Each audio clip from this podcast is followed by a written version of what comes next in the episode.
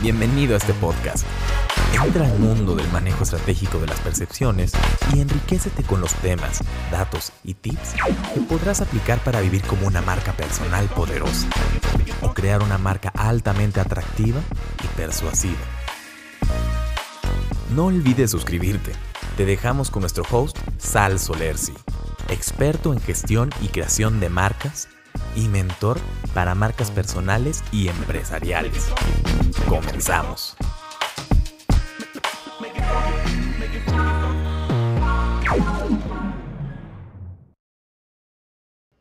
¿Qué tal amigos? ¿Cómo están? Buenas tardes, bienvenidos a Punto Podcast. Ya estamos transmitiendo desde el Columbus Studio Control Booth, listos para iniciar con la sesión de hoy, 30 de junio, ya es el último día del mes y hoy tenemos un súper invitado. Vamos a platicar de muchas cosas muy interesantes este, y ahorita os voy a presentar a, a Sal Solersi, pero, pero dejen contarles algo, porque es algo que les he dicho muchas veces en los programas y es que pues tengo el gusto de conocer a la mayoría de mis invitados o tengo algo en común o algo que nos relaciona en, en común y, y, cuando invito a Sal, digo, ay, pues no lo conozco, la neta, o sea, apenas, ¿no? Con esta interacción del podcast salió que empezó a comentar por ahí cuando, cuando empezamos a, a, a, a transmitir. Y en la mañana, en la mañana que, que platicaba con él, me decía, Pepe, es que como no te conocía antes, o sea, si, si realmente te escucho y veo que hay muchas cosas que hacen match, ahorita nos contará qué, qué, cuál es su sentir y qué es lo que él estaba leyendo. Y entonces le digo, oye, pero pues, ¿de dónde eres? No, pues de Guadalajara. Ah, pues yo también, güey. ¿Y cuántos años tienes? No, pues tengo 53. Digo, pues yo tengo 55. Pues hay algo de match, ¿no? Oye, ¿por dónde vivías? No, pues vivía en Jardines del Sol. Dije, acá, pues yo vivía en Ciudad del Sol, güey, éramos vecinos. Y así empezamos a seguir y dice, no, pues yo trabajé en Nike, no, pues que a mí me gustaba esto y que el otro. Y entonces empezamos a ver que hay muchas coincidencias. Y entonces, ciertamente no tuve el gusto de conocer a Sal desde, desde jóvenes, desde chavos, pero sí pudimos haberlo hecho. O sea, sí podemos haber coincidido porque también tiene gusto por la música, también es melómeno, también quiso ser DJ. Y, y, y, le decía, pues es que a lo mejor no, no encontraste a las personas que, que te ayudaran a hacerlo, ¿no? Pero, pero fíjense lo importante de que, de que pues a veces no coincides con las personas que, que, puedes haber coincidido y se había podido crear una relación padre, pero, pero también yo digo, pues todo empieza y no, nunca es tarde para nada. Así que creo que espero que esta sea la primera de muchas este, eh, reuniones y la primera de muchas interacciones juntos, porque ahorita van a conocer qué tipazo es, es Sal y todo lo que tiene que, que compartirnos. Así que, Sal, un gustazo, bienvenido a Punto Podcast, gracias por aceptar la invitación. Y pues cuéntanos, cuéntanos qué viste tú, qué estabas leyendo. Pepe, o sea, qué bárbaro, la verdad es que qué hallazgo, o sea, te, te decía en la mañana, o sea, te he estado escuchando, he estado siguiéndote realmente desde hace poco, porque no sabía del canal y todo, y pues me iba para atrás, decía, es que habla de cosas donde yo estuve, yo pasé, yo no sé, o sea, donde había tanta coincidencia y, y, y, dije, pues seguro lo debo conocer y pues no, ya ves, pero bueno, así es la vida, ¿no? Trabaja bien, bien chido esta vida y ahorita afortunadamente estamos haciendo esta conexión que yo sé que, que van a salir cosas formidables y muy encantado de que me invites a platicar un poco, un poco de todo. Claro, a ver, pero cuéntanos a todos, porque a mí ya me platicaste algo y me quedé maravillado. Cuéntanos un poco de tu background para que nuestros amigos que nos están escuchando sepan quién es Sal Solersi, qué onda con Sal Solersi, este, en qué la gira, en qué se ha movido en, estos 53 años de vida. Gracias. Bueno, pues ya, son, ya, ya es un rato aquí en este planeta, afortunadamente. Y bueno, pues no puedo estar más que afortunado por, por las experiencias que me ha tocado vivir. Yo salgo de, del Instituto de Ciencias ITESO, salgo de la carrera de Mercadotecnia y empiezo a trabajar en agencias de publicidad aquí en Guadalajara casi desde dos años antes de, de que saliera de la carrera. Entonces, pues, eh, al estar ya involucrado en las agencias de publicidad, que en aquel entonces había muchas muy prestigiosas y tuve la oportunidad de trabajar en, en alguna de ellas, eh, pues yo ya empezaba a desarrollar algunas habilidades y algunos conocimientos prácticos que no se enseñan en la universidad. Entonces empecé a convertirme un poco ahí en el dolor de cabeza de más de algún maestro y obviamente ya me urgía salir.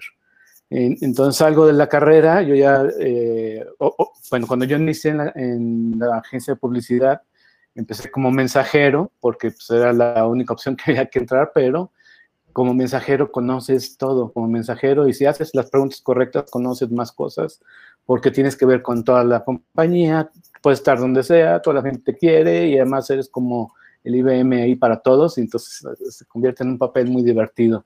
Y, así fui escalando eh, poco a poco en, en, eh, en, los niveles dentro de una agencia y las responsabilidades ahí. Saliendo de la, de la carrera, eh, familiares míos que viven en, en, Seattle, Washington, y son familiares de corazón, porque no son familiares de sangre, pero eh, yo los quiero como mi familia, me invitan como un premio por haber salido de la carrera. Fue algo extraordinario, entonces estuve viviendo eh, casi un año allá en Seattle. Y, ahí, pues, en una época dorada para la región, donde se estaban gestionando tantas cosas que hoy son muy normales y grandes corporaciones y grandes tendencias. Entonces fue para mí muy impactante. Y regreso aquí, a Guadalajara y pues me encuentro muy, eh, con muchas ganas de seguir eh, revolucionando, ¿no? de seguir aportando. Eh, después, ahí por el 92, yo estaba trabajando en una agencia de publicidad que se, llama, se llamaba Bobby Merck como ejecutivo de cuenta y me acuerdo que era el día de mi cumpleaños. Era el día de mi cumpleaños y estaba viendo el periódico. Para los que no sepan lo que es el periódico, lo que estén viéndonos por ahí, este periódico es esta cosa de papel que nos daba las noticias antes. como nos enterábamos un día después de lo que había sucedido un día antes. Eh, y veo un anuncio tipo clasificado donde dice, dice Nike de México busca gerente de publicidad y relaciones públicas. Estos son los requisitos. Y dije, ok, ok, ok. Y dijo, oh, había que mandar el, el, currículum a un, a un apartado postal porque era lo que se usaba, porque no querían dar los domicilios. Y bueno, yo todo emocionado, hago mi paquete, hago mi currículum, lo envío. Y cuento largo, corto, pues pasan tres meses, ya se me había olvidado, ya se me había eh, pasado por ahí estar investigando a ver si pasaba algo. Y recibo una llamada, me hablan ahí de, Nike y decir, oye, ¿estás listo para una entrevista? Queremos hablar contigo. yo, pues órale, padrísimo. Entro y pues, yo ya venía con las piernas hechas de trapo porque para mí Nike era una empresa, eh, una marca que yo amaba desde, desde algunos años por la influencia americana. Eh, y lo primero que llego me entrevista el director general, porque apenas, eh, nomás para que se una idea, yo fui el empleado número 17. Hoy hay miles de empleados, pero nos tocó traer la, la subsidiaria Nike de México, que se puso aquí en Guadalajara, como el, su matriz aquí, para todo México. Y el director general me dice, y me enseñó un altero así de, de currículums. Me dice, mira, antes de empezar, quiero decirte contra quién estás compitiendo. Y me enseña así un montón ahí de... Yo dije, bueno, pues roto está. vámonos, dije, vámonos como va. Eh, y la verdad es que corrí con la gran eh, bendición, con la gran suerte de que me hicieran una propuesta, la propuesta para el puesto que estaban eh, buscando. Y pues ahí transcurrieron prácticamente 10 años de mi vida profesional, donde fue pues mi mayor escuela de, en, esto que hoy hago, que es gestión de marcas, qué es lo que tienes que hacer, qué es lo que hay que hacer para que las marcas sean amadas, para que las marcas estén en el corazón de las personas. Entonces hay, hay una serie de, cosas y cuestiones que me tocó vivir, que me tocó aprender, y siempre fui muy apegado a estar preguntando. Entonces empecé yo a hacer como esta ingeniería en reversa, porque yo siempre quería saber cómo es que se hacen las cosas, por qué es que suceden así, por qué es que eh, vamos a, a, llegar a construir una marca tan amada en México como lo es en Estados Unidos. Y bueno, todo eso ya empecé yo a desarrollar empecé a hacer yo ya mis apuntes y mis estudios para empezar a desarrollar pues ya una propuesta que después estaría yo aplicando profesionalmente para algunos clientes. Entonces, pues en esta experiencia con Nike, pues fue increíble porque eh, pues se toca convivir con atletas, el deporte me encanta, en parte me encantan los deportes y, tenías que estar manejando la, imagen a atletas pues en ese momento tan famosos como Jorge Campos, como Claudio Suárez, eh, de los futbolistas, que son los más notorios, pero también había maratonistas, también había corredores, había atletas, basquetbolistas y todo, que había que estarle gestionando la marca a todos estos eh, eh, atletas eh, para México, ¿no? Y, bueno, esto, perdón, ¿eso sucede de 1992 a 2002? ¿Son 10 años? Sí, un poquito antes, no fueron los 10 ah. años completitos, pero un poquito antes por ahí. Sí, y es lo que les decía, ahí está la primera coincidencia porque nosotros como compañía empezamos a prestarle servicios a Nike en 1994 con, don Carlos Almaral, que es el que nos abre las puertas a, Nike, nos invita a trabajar y de ahí también tuvimos una relación de negocios larguísima y conocimos a un montón de ejecutivos y lo que le decía en la mañana, ¿cómo va a ser posible que no? Porque le dije un montón de nombres de, todos los que atendíamos. Decía, sí, sí, sí, paramita, paramita, paramita hicimos cosas, o sea, no eran eventos, cualquier evento, o sea, manejábamos la Manchester United Premier Cup, éramos el sonido oficial de la Liga Nike de básquetbol, hicimos un montón de, eventos de kickoffs de marketing, de kickoffs de venta, este, todos los eventos temáticos y luego cuando venían los eventos de, torneos mundiales de fútbol y de olimpiadas, pues nosotros los producíamos y no nos conocimos. Es correcto, Pepe. Obviamente, pues Carlos era mi hermano ahí adentro. O sea, teníamos responsabilidades distintas, pero trabajábamos de la mano. Es decir, o sea, eh, yo me encargaba de la parte de publicitaria, relaciones públicas, y él se encargaba de sports marketing. Entonces teníamos que ver mutuamente eh, cosas y teníamos, yo necesitaba de los atletas que él manejaba para meterlos a mis campañas y bueno, así, ¿no? Él necesitaba apoyo para promocionar lo que le estaba haciendo y así es como trabajamos. Por eso, y por ahí, si Carlos, si no estás viendo, eh, pues la verdad te mando un abrazo, acabamos de hablar, me dejaste un recadito por ahí, ya sabes cuánto te quiero, hermano. Bien, ¿y luego qué pasa? ¿Terminas Nike? ¿Qué pasa? ¿Qué sigue? Me voy a Gatorade como gerente de marca, a manejar la marca de Gatorade, eh, obviamente con toda la experiencia que, que tenía en los ámbitos deportivos, que Gatorade, pues obviamente es una marca también muy prestigiada en lo deportivo. Y pues, la verdad es que Nike fue una compañía, es, eh, ha sido una compañía muy buena para hacia su gente y estaba muy, muy bien acostumbrado y quizá demasiado bien acostumbrado. Entonces en Gatorade ya dije, ay, no, ya como que estuve eh, por ahí con ellos quizá un par de años y dije, no, entonces me lancé a formar una, una, una agencia de, de, publicitaria que se llamaba ID Brand en aquel, en aquel momento. Y ya empezaba yo a hablar de branding y gestión de marcas cuando todavía no se estaba haciendo aquí en, en ese momento. Eh, y estoy hablando ya por el 2002, 2003, más o menos, por ahí. Eh, hoy hablar de branding eh, es un tema obligado, la palabra ni siquiera se manejaba acá, entonces siempre he estado eh, para bien y para mal, un poco adelantado a las cosas, a lo que sucedían, y, siempre buscaba estarlo, y la verdad eso es lo que, lo que me ha puesto a, estudiar y a, meterme en temas que, que, hoy adoro y hoy me encanta compartir, como esto de marca personal. Y déjame hacerte una pregunta, porque justo lo que decías y lo que te enseñaba hace rato mi libro de marketing que compré en el 99, el primero que compré de, de Lamy McDaniel, eh, todos estos términos, si le decías al que en aquel entonces, 1994, tú te comprabas una sección amarilla de, de, direcciones de páginas web, o sea, imagínense la prehistoria misma, ¿eh? O sea, era el internet del tono ese que se oía, el que pitaba y, y, que, y que tu mamá decía que le colgaras para poder hablar con, con, con tu abuelita porque estabas ocupando la línea. Eh, pero, pero todo iba muy lento, o sea, todo iba muy lento, o sea, la palabra branding era pues prácticamente extraterrestre, o sea, era algo que, que, solamente era para las grandes marcas.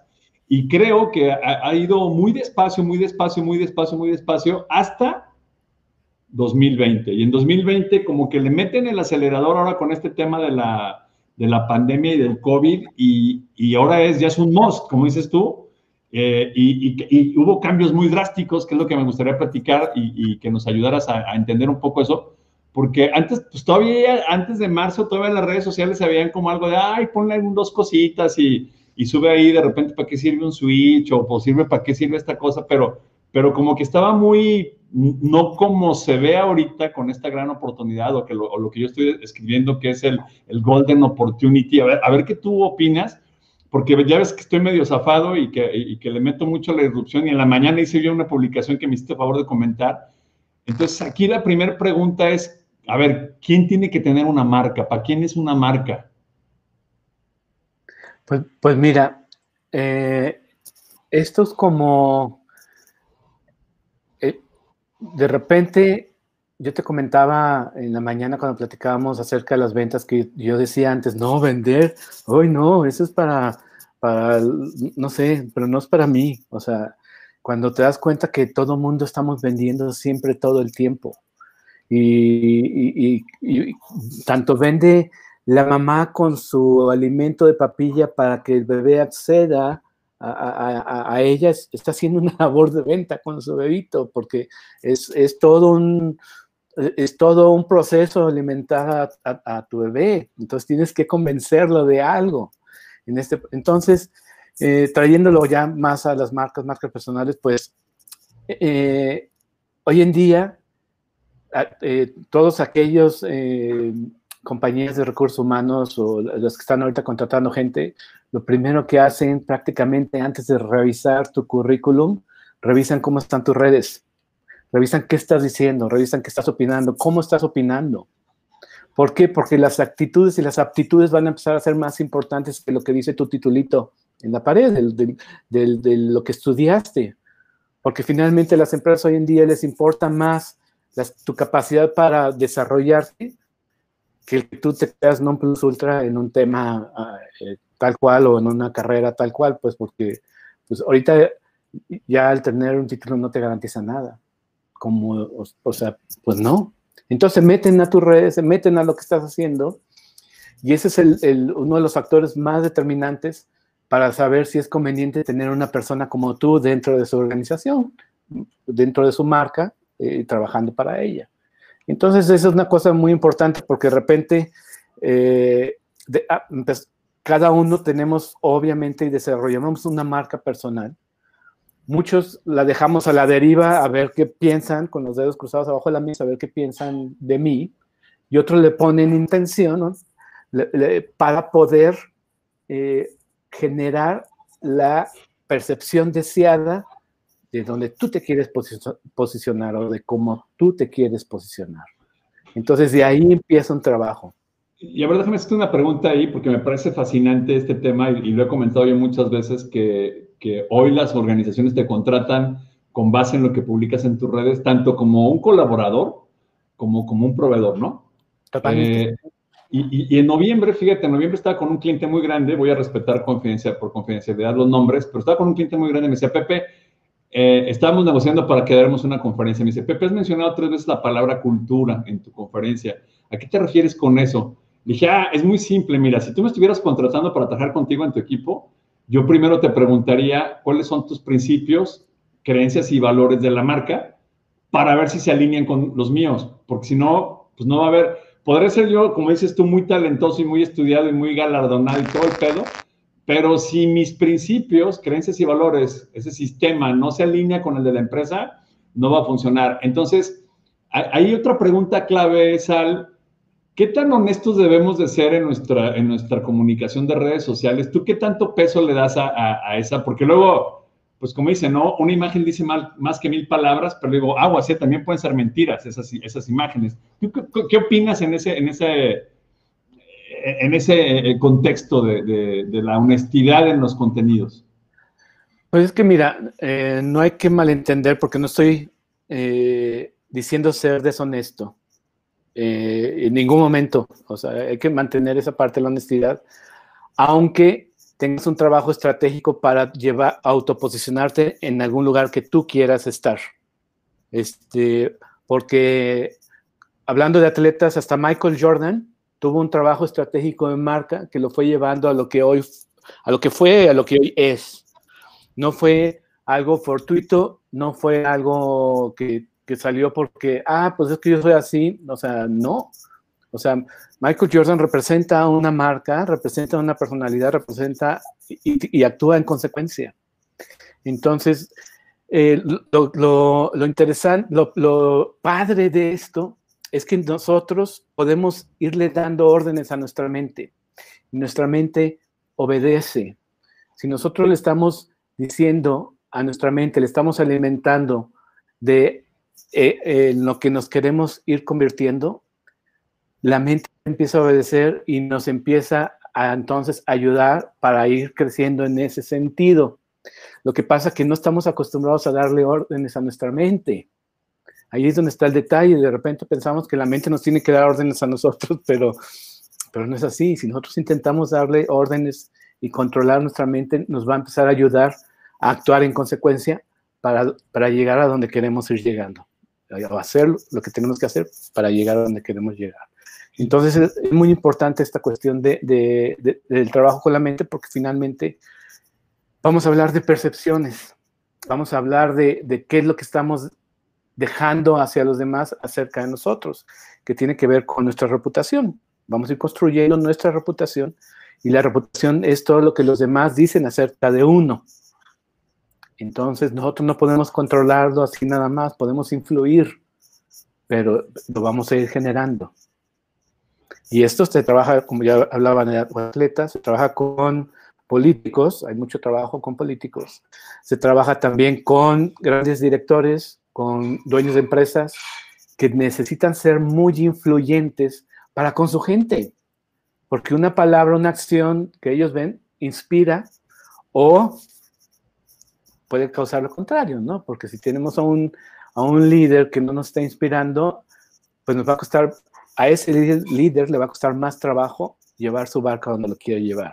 Entonces vale más trabajar en esa, eh, ese poder de influencia, en ese generar eh, esas ideas que necesita hacer para que puedan resultar las cosas de acuerdo en, lo que la percepción que quiere generar.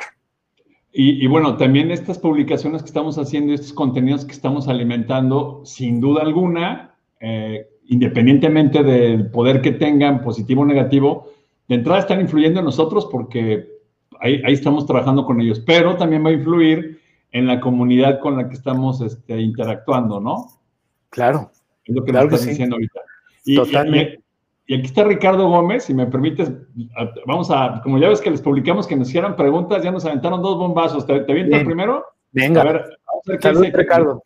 Ricardo dice, ¿cómo afecta a la marca el no entregar un producto que vendiste por e-commerce? Ahí está el primer trancazo. Y, por ahí Ricardo creo que se va a ir a, darnos duro de, los cañonazos por el e-commerce porque es, la disciplina que trae ahorita ahí con todo. ¿Qué pues opinas? Mira, mira eh, yo creo que hoy en día se están construyendo audiencias más exigentes, pero también más tolerantes. Obviamente, eh, uno tiene que hacer su tarea como marca, sus, hacer sus abonos como marca en cuanto a significados, en cuanto a contenidos, en cuanto a eh, estas, eh, estos elementos donde te vas a identificar con tu mercado y donde tu mercado va a decir, ah, esta marca piensa como yo, lo haría como yo, lo dice como yo, entonces la quiero y la adopto, la hago mía. Y es por eso que cuando estamos con un amigo y empezamos a hablar acerca de una marca y nuestro amigo está hablando de otra, se vuelve una discusión donde terminamos inclusive inventándole características con tal de no perder eh, eh, esa discusión de una marca que ya adoptamos e hicimos nuestra.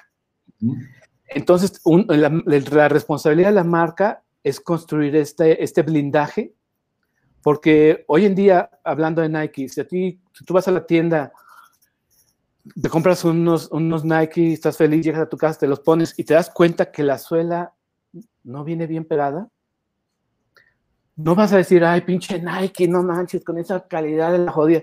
Vas a decir, híjole, me tocó el único par de zapatos que, que no le pusieron pegamento a la suela. O sea, por este blindaje de marca. ¿sí? Entonces le damos, le damos esa, esa, ese crédito y podemos disculpar mucho a la marca. Y no, va, no pasa nada, le vamos a agarrar tus zapatos y, y, lo vamos a llevar a la tienda y la tienda no lo va a cambiar, la marca no responde, porque sabemos que va a pasar eso. Pero a ver, ahí te va. Creo que la pregunta de Ricardo va en este enfoque, porque me voy a ir con un gigante, ¿eh? Me voy a ir con el gigante Amazon, que Amazon se ahorita le, le, sucedió, sin duda alguna, y lo publicaron ellos, ¿eh? O sea, esta pandemia agarra y les dispara las ventas en un 60% para arriba. Y, obviamente no solamente las ventas, eso quiere decir que su logística se complicó en un 60% más prácticamente de la noche a la mañana y también lo dijo Walmart, ¿no? Entonces, creo que la pregunta, Ricardo, es, a ver, yo ya hice todo el trabajo para decir, aquí está Pepe Torre y vendo esto, pero a la hora de entregar, el producto quedó mal. ¿En qué, eh, ¿Cómo le afecta a la marca? Esa es, creo que por ahí va la pregunta. Bueno, si es una vez, te pueden disculpar y puedes explicar, pero si ya es algo recurrente, si ya no estás entregando, eh, pues la gente va a hablar de ti, quieras o no quieras, estés en redes o no estés en redes. Entonces, eh, nosotros ya tenemos como un mecanismo de defensa y sobre todo cuando algo nos sucede que no nos gustó, es, amigos, ¿qué creen? Pedí esto, esto y esto y me llegó abierto, me llegó roto, no me llegó, para que no lo pidan. Es lo primero que hacemos. Es lo primero que, y eso lastima directamente la reputación de una marca. Si fue la primera vez, a lo mejor hablaste, depende cómo te trataron en la queja, porque la verdad es que eh, tenemos más oportunidad de salvar la reputación de una marca con una queja que cuando no existe nada. Porque una queja te da la oportunidad de resarcir. Entonces, pues, hazte lo que tienes que hacer para ganarte a ese, a ese consumidor y a veces lo que sucede es que si lo haces bien, conviertes a un embajador de marca cuando lo resolviste de la manera excepcional su, su, su pedimento, su problema. Entonces, hay que saberlo hacer, sí. Y bueno, aquí también juega un papel importante ese, ese tema, que es lo que estaba platicando en el webinar de Customer Experience Premium, de que no dejen en las manos de sus community managers o de una persona inexperta el canal de comunicación de respuesta de sus usuarios. Entiéndase eh, el Messenger del Facebook o, porque cuando vienen las quejas, que la gente se va a ir por ahí, o sea, la gente no se va a ir directo a tu canal, se va a ir directo al, al Messenger, y entonces empiezan los community managers porque ellos obviamente no es su responsabilidad, a contestar con el copy-paste, ¿sabes? Y que no te resuelve nada y entonces, ¿qué hace? Creo que se calienta más el caldero y no pasa esto que tú dices de, tiene que haber una responsabilidad por parte de la, de la, marca para atenderlo con, con, prontitud, ¿no? Y es que tú lo decías hace rato, eh, una marca fuerte debe tener una cultura. y, y, la cultura, en la cultura vienen los credos y, viene el propósito. Entonces, si un empleado entiende muy bien tu cultura, entiende muy bien tu propósito, es cuando uno se pone la camiseta de la marca y va a hacer todo lo posible por salir bien librado. Pero cuando tu empleado no tiene puesta la camiseta de tu marca, vienen los copy-paste, vienen las respuestas, oye, yo no lo vi, o sea, empiezan los pretextos y empieza a perder esa conexión con tu cliente. Y entonces, eh, para el consumidor, él no está hablando con Juan, Pedro, Enrique, Susana, lo que sea. Él está hablando con la marca y la marca es la que le está decepcionando. Y además, eh, un cliente que se queja es un cliente que quiere seguir siendo cliente. Debemos entender eso. Claro. Porque si no, de repente, ah, se está quejando, oye, mándalo a la chica, o sea, no le hagas caso, no sé. No, o sea, si se queja, dale la bienvenida y dale la vuelta. Dale la vuelta y vas a tener a alguien.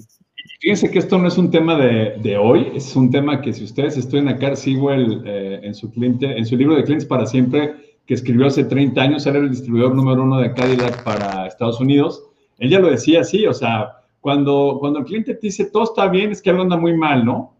Y, y en México pasa mucho que despotricamos, pero no sabemos quejarnos bien y nos quedamos preferentemente con la molestia y ya no, ya, no, ya no seguimos con el proveedor. Entonces me hace mucho sentido esto que dices tú, si un cliente te está dando la oportunidad de quejarse, pues atenderlo. Y, fíjate la segunda pregunta que hace Ricardo, ¿cómo afecta a la marca el no entregar un producto? Es decir, que vendiste en e-commerce, pero ya no tienes inventario, o sea, cuando se te, o sea, te funcionó de más, ¿no? ¿En, qué manera eso te afecta como marca?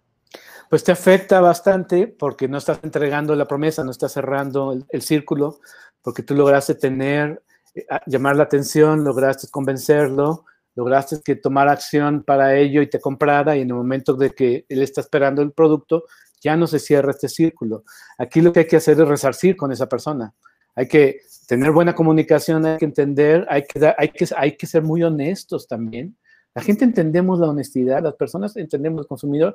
Si tú no dices, oye, nos sucedió esto, se nos acabó el inventario, sorry, pero mira, eh, te vamos a devolver tu dinero y tienes un, cupón de 50% para en cuanto, en cuanto llegue, se lo surtimos y con ese descuento, no sé, hay muchas cosas de poder darle la vuelta a esto para generar que la experiencia no termine en negativo, aunque no haya recibido su producto. Porque sí, o sea, eh, ahorita las, todas las, compañías de, de, paquetería de todo, pues están sufriendo, o sea, están, están volviendo locos y están tratando de reinventarse también en este momento, porque nadie esperábamos esperando esta, esta parte. Ahora, ahí te va una pregunta que, creo que nos puede servir a, todos. Y en la mañana estaba republicando, no sé si lo viste por ahí, un, un, un, artículo de este chavito que empezó a dar clases de álgebra en TikTok. Se la agarra. No, no manches. Y tiene, tiene 660 mil alumnos, ¿vale? Que lo siguen para sus clases de álgebra, ¿no? Y le pegó. Él debería tener una marca, él debería trabajar en su marca. Si es que no la tiene ya, ¿eh? A lo mejor su marca es su nombre propio, no pasa nada. ¿Ah? O sea, definitivamente. pero lo debe de desarrollar, o sea, tiene que hacerle. Por supuesto, debería de estar trabajando para irla evolucionando y llevándola con una causa hacia el futuro, porque esto va a ir evolucionando.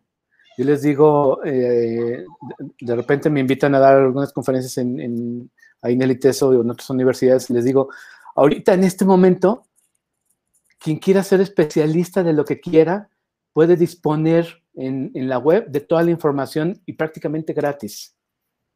Entonces, este chavo que tiene 600 mil seguidores que están, o sea, estoy casi estoy seguro que no le está cobrando. Pero, Pero, tiene todos estos, estos chavos siguiéndolos o resolviendo los, problemas. Y, la, y, la, la, relación que él está haciendo con ellos puede ser eterna, puede ser para siempre. Hay que mantenerla y hay que saberle evolucionar. Porque es también de, de esta accesibilidad que hoy tenemos, no creo que vaya a durar todo, toda la vida. Porque van a haber maneras de, que todo el mundo va a querer monetizar la, la, la educación en, en, en líneas todo lo que hoy estamos aprendiendo, todo lo que hay en YouTube gratis, o sea, wow, o sea, es increíble, es, precioso echarse clavados, aprender de veras, de lo que les guste, de lo que les apasione, échense un clavado y van a encontrar cosas increíbles que no van a aprender en una universidad, se los aseguro. Ahora, aquí creo, creo que esa es una área de oportunidad muy fuerte para las universidades y para los institutos que enseñan, porque en la mañana estaba platicando con unos alumnos y les decía, miren, aquí está la página, el canal de YouTube de esta organización que te enseña X, no voy a decir nada, ¿eh? y tiene 67 mil seguidores y te cuesta una lana aprender con ellos, si quieres. Pero aquí está alguien que hace exactamente lo mismo que él y creo que a mejor nivel que esa compañía y tiene 4.2 millones de seguidores y como dices tú, el acceso al conocimiento es en cortesía porque sí tiene un costo tu internet, tu luz, tus... tus bueno, o sea, digo que es una cortesía, pero es prácticamente muy alcanzable y aparte, tú tienes la oportunidad de entrar y decir, pues sí me gusta cómo enseña Sal o no me gusta cómo enseña Sal. Y, o puedes decir, pues sí me late los conceptos de Pepe Mano, ¿no? Y se los compro o no se los compro, ¿no? Y, al, decir yo se los compro o no se los compro es, ¿me quedo con ellos o no me quedo con ellos? O sea, si hay engagement o no hay, ¿me explico? Entonces, pero por ejemplo, vamos con este chavito, 660 mil alumnos. ¿Dónde va a generar el recursos? ¿Cuándo va a empezar a monetizar? ¿Qué es lo que le va a hacer convertirse en que eh, eh, tenga un negocio virtual? ¿Dónde ves eso?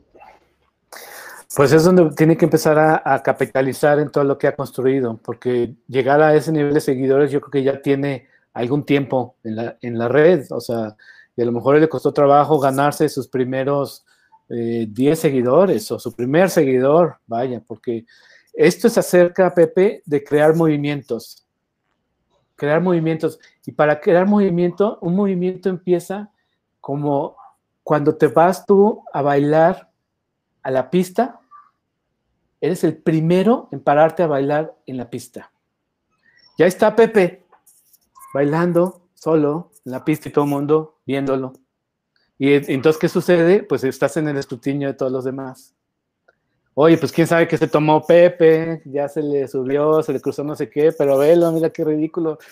y empieza así, hasta que llega el primer seguidor, Pepe.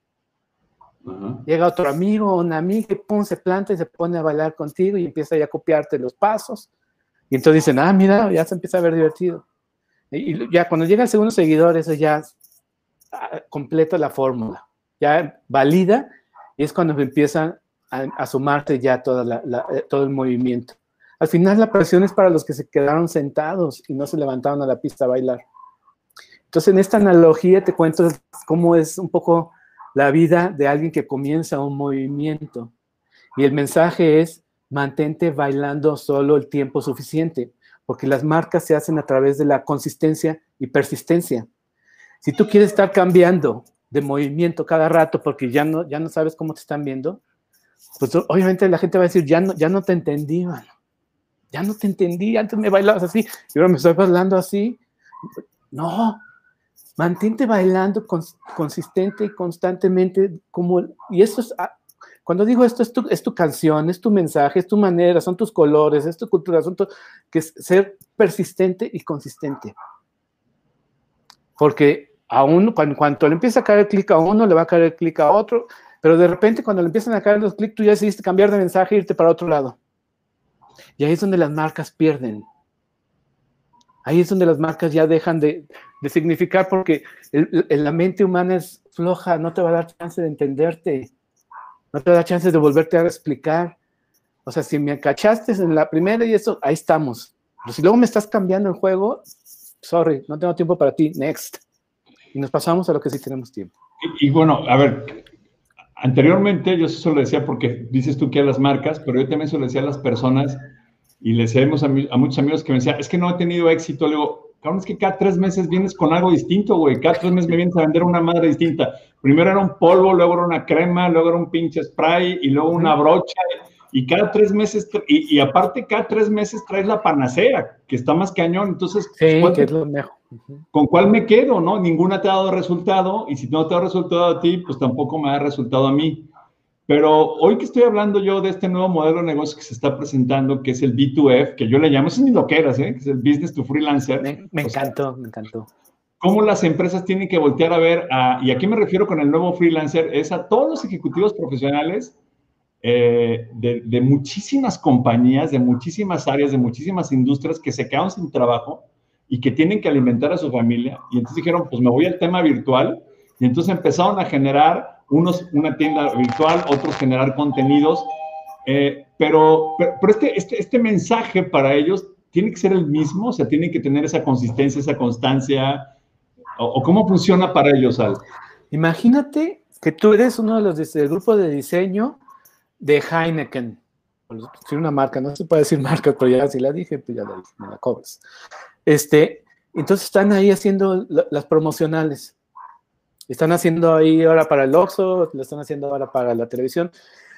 Y entonces dicen, ay, no manches, otra vez hacer un dibujo con la estrella roja y este rollo y color verde, ¿por qué no le ponemos naranja? ¿Por qué no lo hacemos, en vez de verde, lo hacemos amarillo? O sea, ahí, o sea, ¿Cuántos años lleva Heineken con su misma imagen, con su misma identidad? Todos. Sí se va a ir cambiando, sí se va a ir evolucionando, pero es ir evolucionando. No nada más en las ocurrencias. Ay, sí es cierto, qué chido. Amarillo, vámonos amarillo. Y entonces ya le da la vuelta y por, por, una ocurrencia de decir, este, pues qué buena idea, me dijeron que podía ser amarillo muy chingón pues ya le damos en la torre a la marca. Entonces el que conectó con la, con la, con la idea de la cerveza esta del principio y luego se la presenta de una manera, va a decir, no, esto ya no es para mí, lo dejo de comprar porque te creí en ese instante, conectamos, pero ya después ya no, por tus ocurrencias. Y la verdad es que las marcas mueren por ocurrencias. Ahora, antes de otra pregunta, deja mandar esta, ya los saludos de Carlitos Almaral. Este, ah, muy bien Charlie, este, ¿por qué no lo conocí? Eh? ¿Cómo es posible que, no nos hayamos conocido? Ahí está, gracias a Carlos Amaral y, le estaremos como compañía eternamente agradecidos por todas las oportunidades que nos dio y por toda la confianza que nos brindó como empresa a nosotros, Pepeman, para, para hacernos cargo de, no de uno ni de dos, de muchísimos eventos, pero muchísimos eventos. Charlie, muchas gracias y qué bueno que estás aquí conectado escuchándonos. a ver, Saludos, Carlos, te quiero mucho, hermanito, y la verdad es que pasamos muchas aventuras increíbles, inolvidables, y no de las que se están imaginando. A ver, entonces, ayúdanos un poco, eh, danos el ABC, ¿qué tenemos que hacer los que estamos ahorita viendo cómo participamos en, estas, en este mundo virtual, ya no solamente para poner cosas en el Facebook en el Instagram o en el LinkedIn, que también yo creo que el LinkedIn es una, el otro día se lo decía amigo, es una dama muy elegante que no podemos nomás agarrarle la mano y jalarle y a ver qué hacemos, sino tenemos que estar muy bien preparados para publicar cosas ahí. ¿Cuál sería tu ABC para nosotros, el 1, 2, 3, de que hagan esto? ¿Qué, nos recomendarías? Pues mira, primero debemos de tener en cuenta que nunca había sido más fácil eh, lanzar, lanzar, nuestro mensaje al aire. Antes, en, tiempos anteriores, tú sabes, los medios de comunicación eran los, reinos, los reyes de, la, emisión y, la comunicación era de una sola vía. Tú nada más recibías y no había manera de responder. Ahora, hoy todos tenemos nuestro, el poder de mandar mensajes desde nuestro celular, pero también nunca había sido tan difícil que nos escucharan, que nos vieran. Está tan, tan disuelto, está tan, está tan pulverizado que tenemos que ser cada vez más inteligentes para lograr que nos vean y nos lean. Ahora, en este ABC que me pides, es muy sencillo, eh, porque hay que trabajar en, lo que le llamo el DNA o la identidad de la marca. Y esto aplica para si tú tienes una marca eh, comercial de un producto, un servicio o tu propia marca personal, una marca corporativa.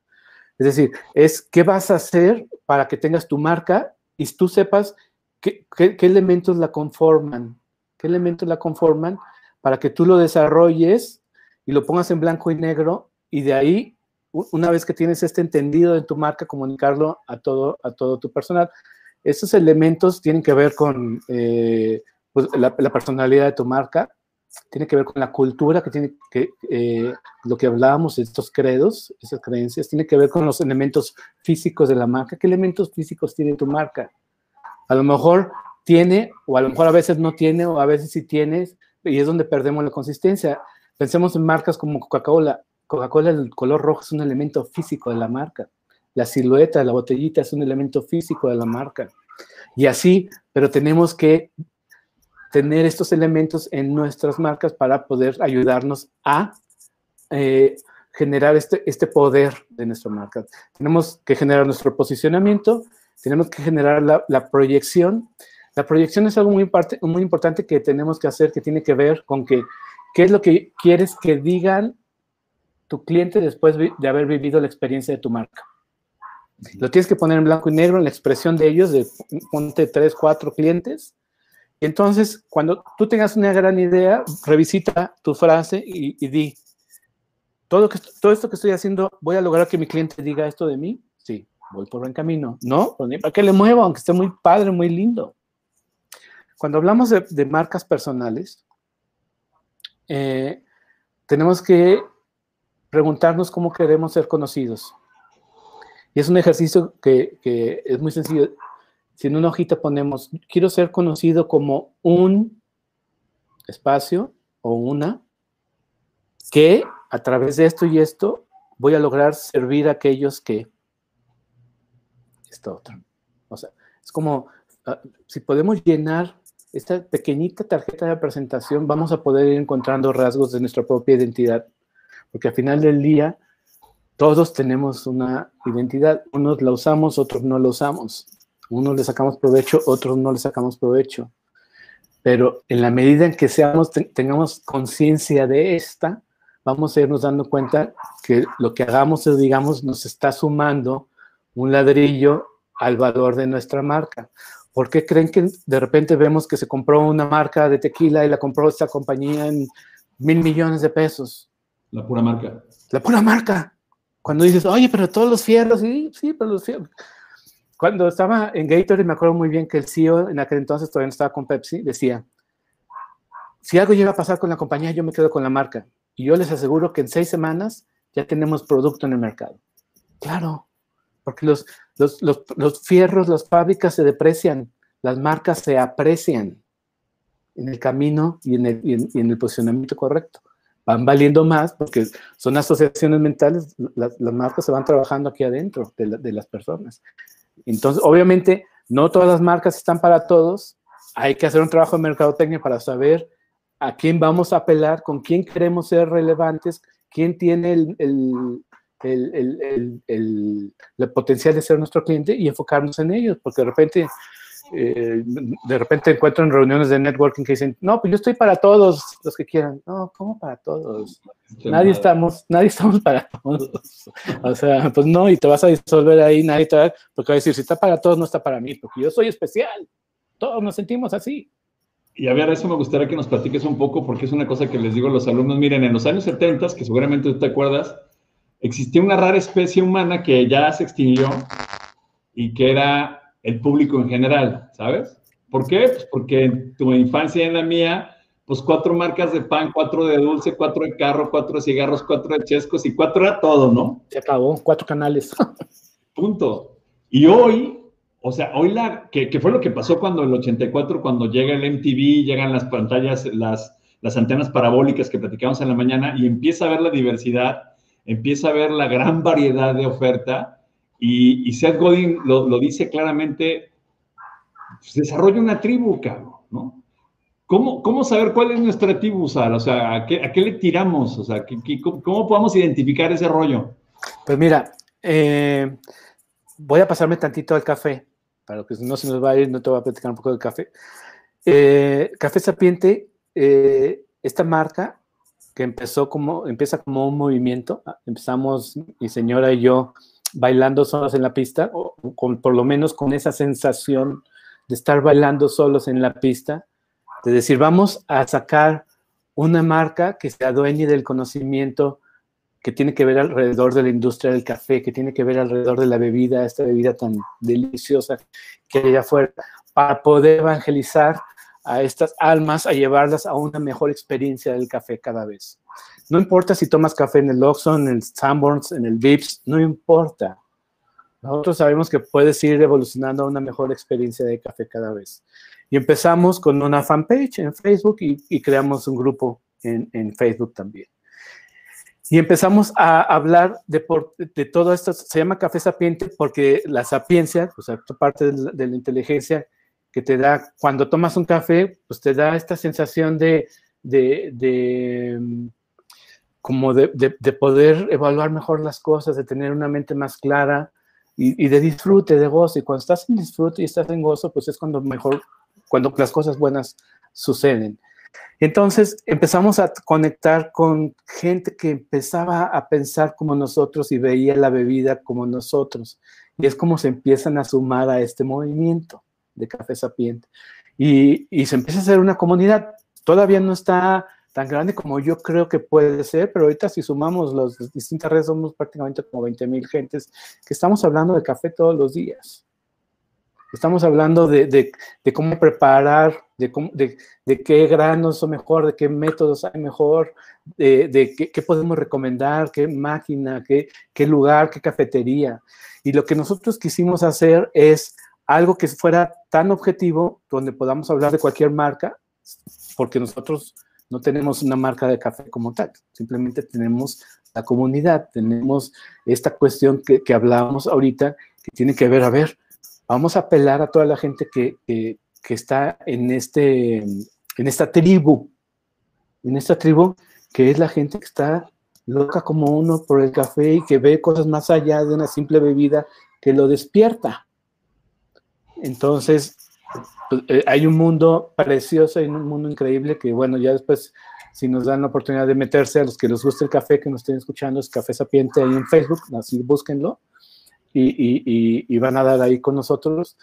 Y que es esta parte, llevamos, vamos a cumplir cuatro años invirtiéndole, diciendo invertir, invertir porque pues, no, no, no se ha monetizado absolutamente nada todavía. Pero a ver, aquí tengo una pregunta clave. En esta comunidad que ya tienen de 20 mil eh, seguidores de café, ya se, ya se construyó una tribu, pero ¿estás tú de acuerdo conmigo que va a haber gente conocedora de café, que le gusta el café, que sabe de café y que quizá diga yo no participo en esa tribu? Y es sí, claro, por supuesto, hay muchas. Hay muchas, este, pero mira, yo, pero yo sé para quién estoy. Porque afortunadamente esta experiencia del café nos ha llevado a, ser amigos de los mejores baristas de México, a ser amigos de los, dueños de las mejores cafeterías en México, a ser amigos de las mejores marcas de café en México. Eh, nos ha acercado a ellos aunque muchos de ellos no están dentro de la comunidad, pero ¿por qué? Porque también el nivel que traen ellos entre ellos es un nivel muy alto, es un nivel de, de un conocimiento y una sapiencia tremenda, pero nosotros estamos para traducirles todo lo que ellos traen en la cabeza a un lenguaje donde tú y yo podemos entenderlo, donde, donde el consumidor de a pie de café puede decir, híjole, pues yo tomaba café en el Oxxo, pero ahora ya sé que si voy a una cafetería y lo pido así, me voy a llevar una mejor experiencia y no necesariamente voy a pagar más dinero. Entonces, eso es, lo que a nosotros nos, nos, reconforta y con quien realmente queremos estar, porque es ahí donde... Y, creo, creo que también ahí eh, hay que entender la estructura de la tribu, porque lo que acabas de decir es fantástico. Fíjense, si, si, si esta tribu fuera de amantes de bochos, pues en esa tribu puede estar el que diseñó el bocho, ¿no? El que construye el bocho, el que arma el bocho, el que, el que vende el bocho y el que maneja el bocho. A todos les gusta el bocho, pero todos lo hacen de manera completamente distinta, ¿sí? Y a mí la neta, cambiar una bujía al bocho, pues no, cabrón, o sea, o, mejorarle el sistema de amortiguación, pues no a mí me gusta manejar el bocho, punto pelota, y pasa lo mismo con el café, ¿no? O sea, pues yo no voy a aprender de granos y de temperatura, ni pues yo con que me salga bien en mi prensita aquí en casa de ustedes y, y pues que llene mi tazota y a veces esta tacita y, y, a lo mejor eso es lo que es excitante para mí el café, ¿no? Hoy que Alejandro Sactego me hizo favor de regalarme esta taza marinera, digo, es la segunda taza marinera que tengo en mi vida, la primera me la regaló mi esposa hace 30 años y, y, tengo, ¿sí sabes por qué son tazas marineras? No, no, no sé. Porque la, base de la taza es más grande, es más ancha y entonces no se ah. cae. Sí, entonces, y tengo otra que es más acampanada, entonces esas están hechas para los barcos, para que no se caigan. Y pero como aquí tengo muy reducido el espacio y soy muy, este, muy escandaloso, pues son tazas ideales que no las voy a tirar, ¿no? Pero tiene un café que me gusta, que digo yo, para mí pues, está bueno, ¿sí me explico? Y, oye, y sé o no, pues la neta no, y, no sé lo que sabe un barista. Alguna vez me, invitaron a un lugar de, de baristas y estaban unos cuates que me dijeron después que eran los campeones y todo el rollo, y dije, ah, pues qué toda madre, pero, pero pues yo no aspiro a eso, ¿no? O sea, es una manera de participar en la tribu, ¿no? Es correcto, es correcto, es una manera distinta de participar, y, y así como tú dices, a mí lo que me importa es que tú estés contento tomando el café, que tú lo estés disfrutando, que, que, que realmente sea un goce para ti el café que te estés tomando, porque finalmente, pues en el, en el, eh, eh, ahí en la comunidad hay gente eh, pues de todo México, como hay gente, hay, algunas extranjeras, pero que están adquiriendo su producto en, varios lados, ¿no? Entonces, y, pero aquí lo importante es compartir. Créeme, en el grupo, yo, yo la verdad ya ni yo no le meto, solito, está vivo. La gente está compartiendo, nos dice, desde recetas, nos dice, estoy acá en esta cafetería, estoy tomando esto, nos, nos, comparte sus tazas y tiene colección de tazas, o sea, desde lo que te imagines con, el, con este común denominador. Entonces es un, pues es un goce padrísimo porque terminas aprendiendo, terminas elevando este, esta experiencia alrededor de este grano eh, maravilloso. Y, y, fíjense, amigos, que nos hacen el favor de escucharnos y los que nos van a escuchar en el futuro, este modelo que acaba de platicar Sal, se repite para cualquier actividad ¿eh? y para cualquier disciplina se repite igualito. O sea, las tribus funcionan exactamente igual para todos.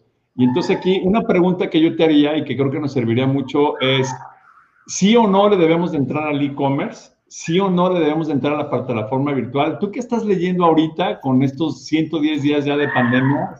¿Qué estás viendo desde tu experiencia como experto en, marcas? Yo, yo creo que la I ya ni siquiera debería estar. O sea, el commerce ya debería tenerla ahí intrínseca. O sea, ¿qué te digo con esto? Que no, no hay opción. Estar en el mundo y es un, es un ya un, un must, como le dicen, es algo ya prácticamente obligatorio para todas, todas aquellas que quieren meterse en los negocios.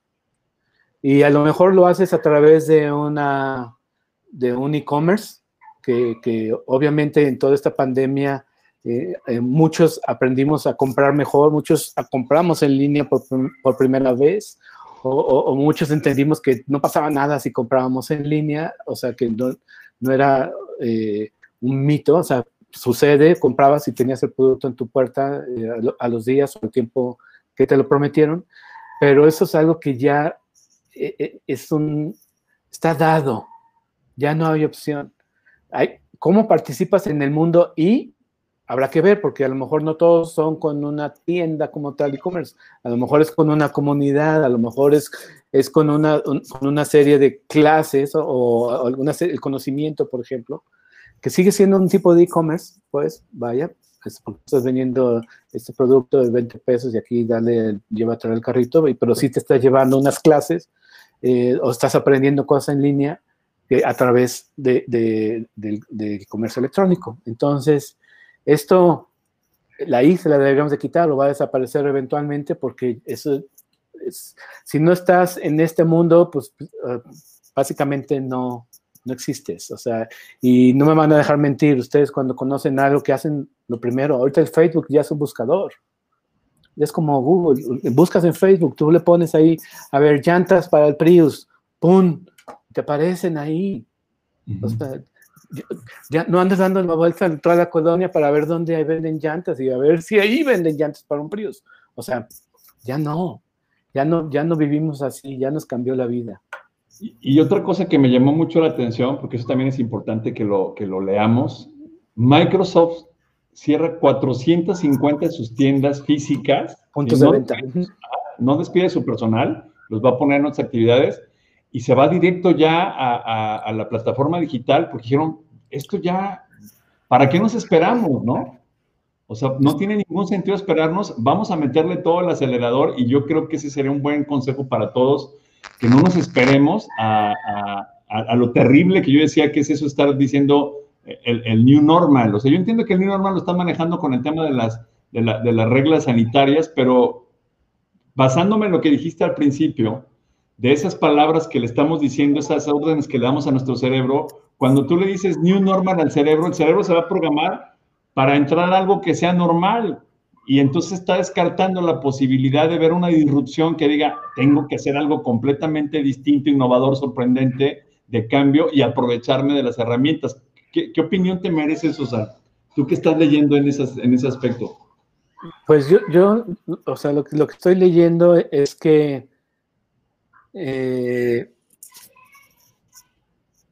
pues si, si no, si no entendemos que la palabra normal ya no existe, o sea, o quizá a lo mejor nunca ha existido, simplemente los cambios tardaban antes un poco más de tiempo en darse y ahora los cambios se dan inmediatamente, se dan de un día para otro, ya tenemos cambios en nuestros propios hábitos, pues nos vamos a ir quedando atrás.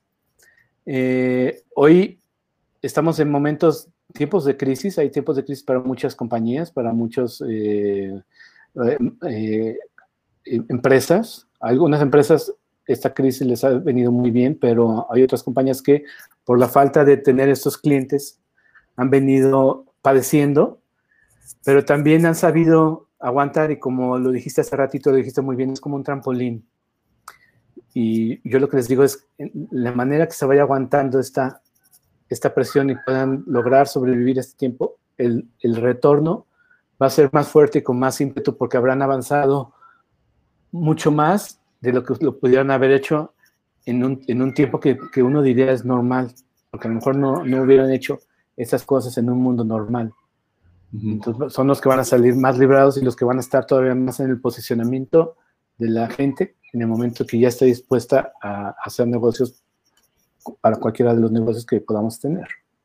Y, y en esta fórmula que, que, he platicado del, del, del, B2F, del Business to Freelancer, creo que ya hay muchos freelancers que están haciendo la tarea, que están haciendo trabajo como el chavito este, pero las empresas grandes, la parte del business que tiene que atender a estos nuevos jugadores que están entrando armados de tecnología, que están entrando al mercado con una sencillez para diferenciarse, para, aunque seamos tantos, hay maneras este, muy ágiles para decir aquí estamos y hacernos ver qué tienen que hacer las grandes empresas, estos business, para atender a estos nuevos jugadores. ¿Qué, qué, ves ahí, Sal?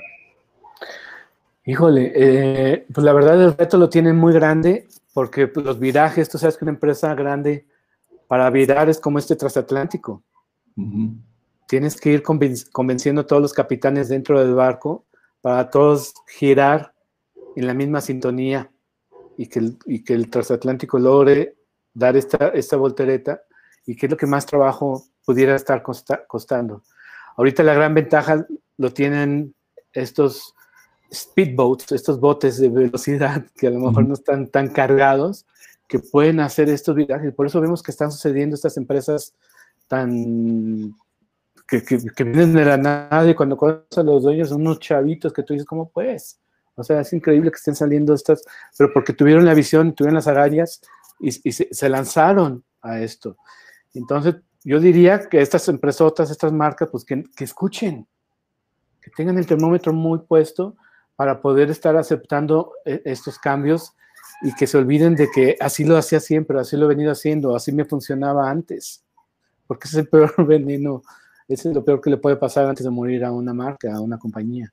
Está repitiendo esas palabras.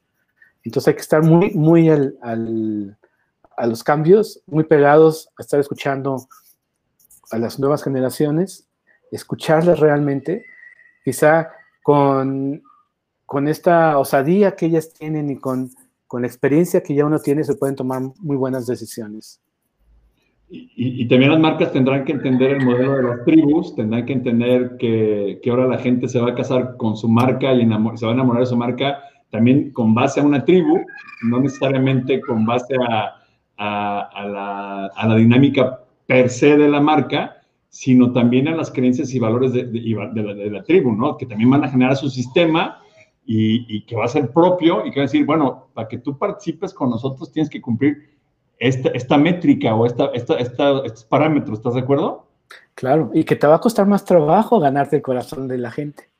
El corazón de las personas va a costar más trabajo porque hoy, pues un niño de 8 años te dice, me quiere vender, ya puedes racionalizarlo de esa manera. O sea, es increíble, qué padre. ¿Por qué? Porque tenemos que volvernos entonces más inteligentes para tener una relación con esta honestidad, honrando la identidad de la marca para poder realmente conectar y respetarle eso que compró de nosotros como marca, eso que adoptó de nuestra marca, para podérselo seguir proveyendo, ¿no? ah, y ahora, aquí ver, otra pregunta que me gustaría ver qué, qué opinas tú de ello, porque también lo acabo de publicar hace poco.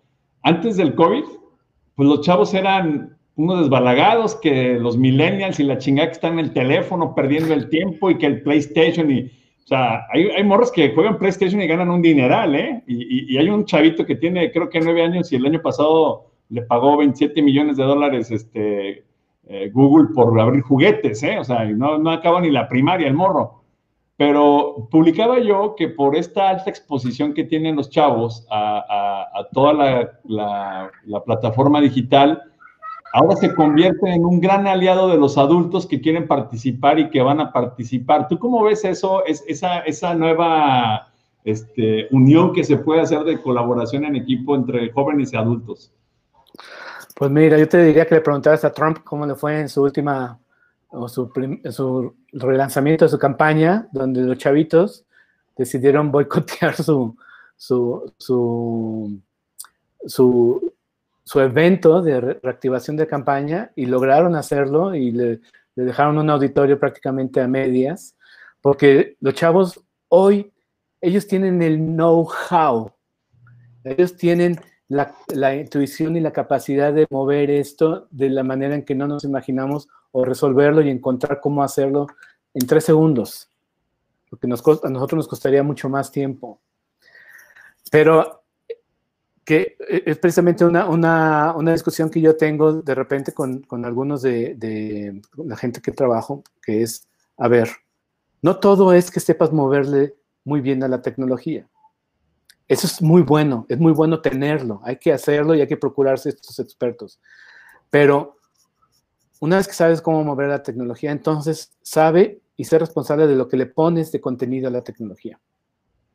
Porque en eso es donde va, viene la fórmula explosiva o donde viene el bla. Ah, qué chido, sí, me apareciste, te vi, pero pues no, no conecté contigo. ¿Cómo lo va a hacer para conectar contigo? ¿Cómo lo hacer para, para llegar? Y ahí está el trabajo profundo. Por eso dice muy bien Oppenheimer en su último libro, dice, si tu trabajo es repetitivo, cuidado, porque una máquina lo va a hacer en el futuro. en la medida que tu trabajo sea más analítico, que tenga que ver más con la intuición, va a ser, va a ser más difícil reemplazable por una máquina. Entonces, hoy puede ser muy fácil para muchos chavitos utilizar esto, pero quizá para mañana ya no necesitamos eh, a lo mejor de esto, simplemente dar una orden y ya lo va a hacer automáticamente. Pero hay que saber qué es lo que vas a poner, cuál va a ser la historia que vas a contar para que adopten y amen tu marca.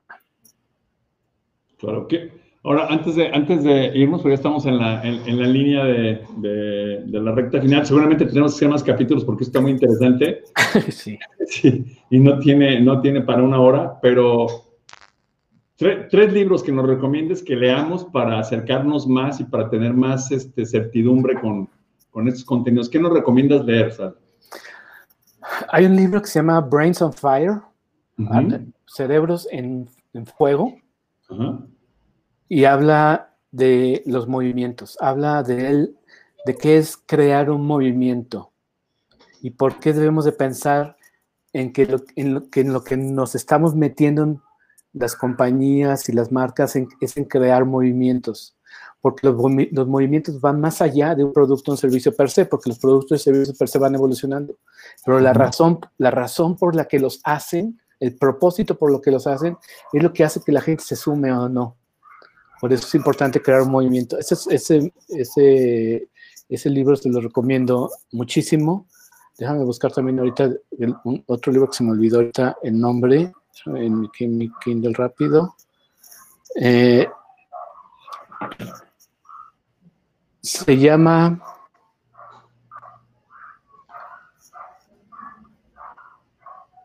ah, bueno, hay, un libro que es un poco viejito, pero a mí me encanta, y dice, ¿por qué hacer negocios contigo y no con alguien más? De Sam Geist. Eso es muy importante porque te habla de un sistema de decir, a ver, eh, es muy fácil mirar para afuera, es muy fácil decir, es muy fácil criticar, pero cuando ya se trata de uno mismo, a ver, entonces tengo que pensar las cosas distinto. ¿Por qué alguien tiene que hacer negocios conmigo y no con alguien más? Muchas veces no nos hacemos esa, esa pregunta ni como profesionales, ni como marca, ni como compañía, ni como producto. Y cuando la hacemos, resolvemos cosas bien importantes que las, si las dejamos en nuestro blanco y negro, podemos ayudarla a replicar y cuando replicamos bien se franquicia y cuando se franquicia se crea valor. Claro. Eh, y un último libro que te pudiera recomendar es, él se llama El poder de los momentos.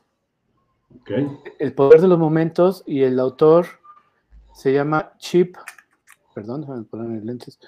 Chip Hit. Chip Hit. Es lo mismo que en Switch, ¿no? Ajá, exactamente. Sí. Entonces ellos hablan y te dejan claramente que tenemos muy pocas oportunidades en nuestro momento de verdad. De que en el momento que hicimos contacto con un prospecto nuestro, con un cliente potencial nuestro, ahí es donde tenemos que darlo y decirlo todo para que se quede con nosotros, porque si no, ese momento se fue, ese momento ya, ya, lo perdimos, o se lo va a llevar alguien más si es que nos lo llevó ya. Sí, y, eso me, me, llama mucho la atención porque en, en, The Good Call, que platicaba contigo en la mañana en esta conferencia que, que estrené el día de mi cumpleaños, el 12 de junio, hay una, un slide que dice Catch the Moment, ¿sí? Y, pero yo me estoy refiriendo a tu momento, o sea, ya, Chip, ahí está diciendo el momento que tienes con los clientes o con las oportunidades, pero también muchas veces nosotros tenemos un momento personal y no le hacemos caso. Y te está diciendo, dale, dale, dale, y no te animas, ¿sí? Porque tienes miedo a, regarla, tienes miedo a equivocarte, tienes miedo a que te critique, tienes miedo a ser el primero que sale a la pista. ¿Me explico? o sea, yo me di cuenta hace dos, dos, domingos cuando publiqué la primera vez el B2F, alguien se rió del B2F. Y dije, bueno, vamos a ver. ¿sí? Y al rato que sea un concepto posicionado y que salgan los putos libros de mercadotecnia, que es el business to freelancer, después se acuerdan de mí. ¿Me explico? ¿Sí? A lo mejor no, a lo mejor no, pero si sí, ya escuchaste tu momento. Entonces creo que, creo que eso es vital. Sal, la verdad que fantástico. Yo creo que tenemos que ser más, tenemos una, una sección, yo creo, porque, porque hay, de sobra para platicar contigo y, creo que, que, nuestra audiencia nos puede, se puede beneficiar mucho. ¿Con qué mensaje quieres cerrar? ¿Con qué te quieres despedir para que la gente se quede con, un buen mensaje de, del señor Solersi? Pues eh, refrendar esto de que te animes a bailar solo. Es muy difícil, se necesitan agallas, pero si ayer, si se, tiene paciencia, ayer estaba escuchando una definición de paciencia muy, que me gustó tanto que decía, la paciencia es poder saborear tu inteligencia, es poder darte chance de saborear tu inteligencia. O sea, el poder darte el tiempo de ver lo que está pasando y ser consciente de ello. Entonces, eh, si tú estás siendo consciente que estás bailando solo, vas a aguantar más tiempo bailando solo, porque lo vas a padecer menos. Y, y, vas a decir, es que porque estoy bailando solo, porque sé que tengo que bailar solo por tiempo suficiente, porque va a suceder esto y va a suceder el otro. Puedas visualizarlo y no, y no dejar de bailar para que en el momento que sucedan las cosas, tú sigas ahí. Si no suceden las cosas y ya te habías decidido irte a sentar eso fue lo más cómodo, o porque aguantaste, no aguantaste la presión, no sé. Entonces ahí, está la clave, ¿no? Muy bien, pues Sal, un gustazo, qué bueno que, coincidimos, qué bueno que ya se dio la relación de aquí para adelante, todavía nos falta mucho tiempo, Dios mediante, así que te aprecio de corazón y, buscaré Café Sapiente porque sí me interesa participar en esa, en esa comunidad, en esa tribu, que seguramente voy a aprender muchísimo y te aprecio de corazón que hayas estado con nosotros esta hora. Gracias, Pepe. Pues te agradezco otra vez el hallazgo de, conectar contigo. Este, la verdad que me parece increíble y yo puestazo para compartir. Feliz de la vida. Muchísimas gracias. Y a todos amigos que estuvieron eh, conectados con nosotros a esta hora, se los aprecio de corazón. Nos vemos en la próxima edición de Punto Podcast, así que hasta luego. Punto.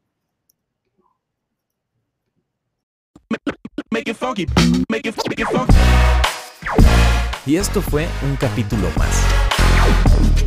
Gracias por acompañarnos. No olvides suscribirte y ya sabes dónde encontrarnos. En Facebook, Sal Solersi o Marca Pública. En Instagram, como Solersi y Marca Pública.